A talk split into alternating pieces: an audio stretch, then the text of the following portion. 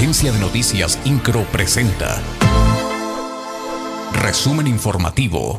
Derivado de su agenda de trabajo en Canadá, el gobernador Mauricio Curi González visitó las instalaciones de la empresa BRP, donde los ejecutivos de la misma anunciaron una ampliación de operaciones en Querétaro con una inversión superior a los 127 millones de pesos y la generación de 600 nuevos empleos de alta especialización en los próximos dos años. El presidente de la Unión Ganadera Regional de Querétaro, Alejandro Ugalde Tinoco, asistió a la Expo Agroalimentaria Guanajuato 2022, teniendo como sede el municipio de Irapuato. Ahí conoció las novedades expuestas por empresas mexicanas e internacionales relacionadas con los sectores de agricultura y alimentación.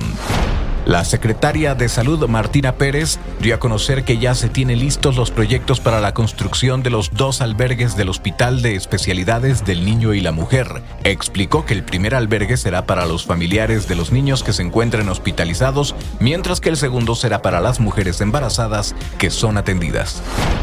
El director del INDEREC, Eduard Sánchez del Río, dio a conocer que el Premio Estatal del Deporte se entregará el próximo 21 de noviembre. El presidente municipal de Querétaro, Luis Nava, anunció la instalación de 400 papeleras solares compactadoras que convertirán a la capital en la primera ciudad de Latinoamérica en utilizar esta tecnología. El presidente municipal de Querétaro, Luis Nava, en su carácter de presidente del Consejo Directivo de la Red Queretana de Municipios por la Salud, participó en la reunión del Consejo Estatal de Salud, donde insistió en la necesidad de que los municipios participen activamente en políticas de salud pública para mejorar la calidad de vida de sus habitantes. La Secretaría de Obras Públicas informó que derivado de los trabajos de construcción del puente de la avenida Sombrerete, de este sábado al domingo 13 de noviembre se mantendrán cerrados los carriles centrales de Boulevard Bernardo Quintana en dirección hacia Los Arcos. INCRO, Agencia de Noticias.